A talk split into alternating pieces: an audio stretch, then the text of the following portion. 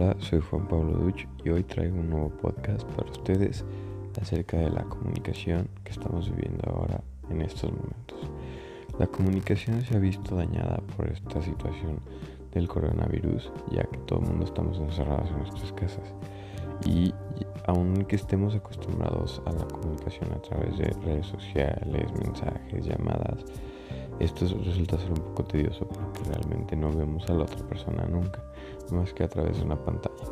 Entonces empieza a ser estresante y empieza a ser un poco conflictivo la manera de comunicarse y hay que ser pacientes porque en estos momentos que no se puede salir, la única manera que tenemos para comunicarnos con nuestros seres queridos, familiares y amigos, pues es a través de redes sociales, mensajes y llamadas.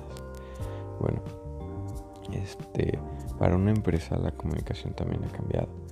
Ellos también se siguen comunicando este, y también lo hacen a través de redes sociales, videoconferencias, mensajes, llamadas, etc. Y para que esto funcione deben de seguir el mismo esquema que tenían y deben de, hacerlo de la misma manera de, lo que, la que la estaban haciendo. Solo que ahora tienen que usar un recurso diferente que ya no es el presencial, sino es un medio físico por el cual se comunican.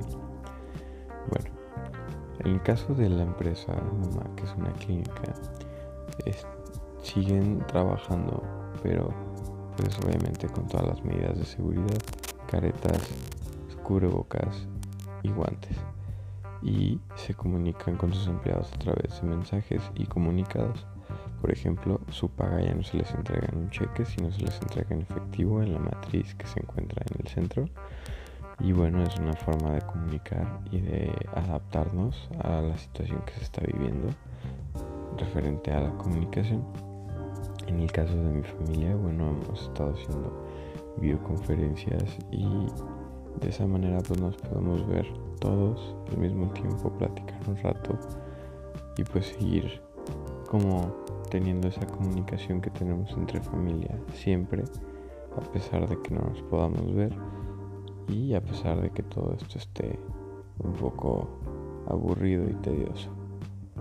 Pero pues bueno, quiero decirles que solo hay que ser pacientes, hay que entender lo que estamos pasando para saber que nos tenemos que seguir comunicando con las personas, porque si no nos comunicamos con nadie más vamos a perder la cordura entonces, para que no perdamos la cordura, yo les recomiendo que sigan comunicándose, sean pacientes, adáptense y pues bueno, es todo lo que tengo que decirles. Hasta luego.